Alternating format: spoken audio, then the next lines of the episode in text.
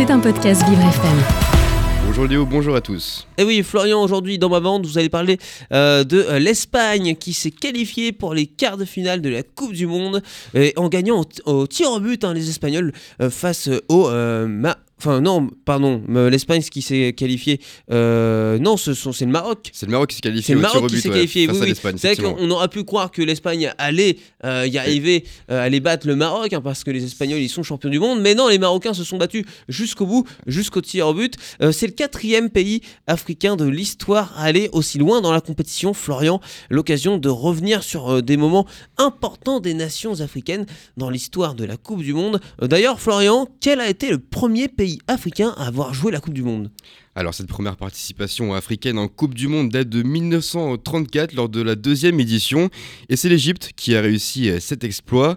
Il faudra ensuite attendre euh, 36 ans pour voir de nouveau une autre nation africaine jouer la plus prestigieuse des compétitions de football et c'est justement euh, le Maroc qui avait pu euh, décrocher son ticket pour la Coupe du Monde de 1970 euh, au Mexique. Première participation africaine au mondial en 1934 donc, euh, mais il faudra euh, attendre encore euh, un peu plus pour voir une première victoire Florian. Et oui, c'est lors de la Coupe du Monde de 78 et c'est à la surprise générale que la Tunisie, euh, pourtant grande absente de la Coupe d'Afrique des Nations et pas vraiment euh, favorite pour une place euh, qualificative pour le mondial, ce que l'on surnomme les aigles de Carthage devance à l'époque le Maroc, l'Algérie, le Nigeria et l'Égypte, un véritable exploit qui va apporter cette équipe qui ne veut pas faire de figuration.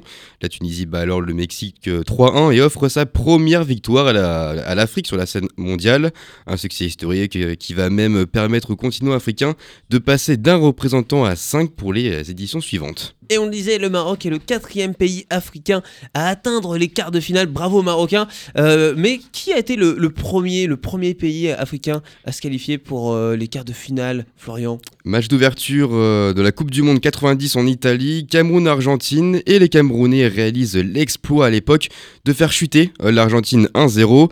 Mais ça ne s'arrête pas là car oui, ceux qu'on qu'on surnomme les Lions indomptables croisent la route de la Colombie en huitième de finale. Et là, la suite appartient à tout jamais à l'histoire. Roger, euh, Roger Mila, une des légendes du foot camerounais, euh, sort, euh, sort de sa retraite pour disputer la compétition. Et le joueur va justement écrire cette légende lors de ce match. Alors qu'il est remplaçant et est âgé de 38 ans à l'époque, il signe l'ouverture du score avant d'inscrire un deuxième but en prenant le ballon dans les pieds du gardien colombien, René Higuita. Pour finir dans le but vide, le Camerounais s'impose alors 2 buts à 1, deux buts qui permet au Cameroun d'être le premier pays africain donc à atteindre les quarts de finale d'une Coupe du Monde. Avec cette nouvelle qualification pour les quarts de finale du Maroc, l'Afrique confirme donc de plus en plus son importance dans le football mondial d'aujourd'hui. Eh oui, bravo aux, Ma- aux Marocains, choukran. Faut ça veut dire merci, mais c'est c'est le seul mot que je connaisse, donc il fallait bien que je l'utilise. Il fallait, il fallait. Merci beaucoup euh, Florian. C'était un podcast Vivre FM. Si vous avez apprécié ce programme, n'hésitez pas à vous abonner.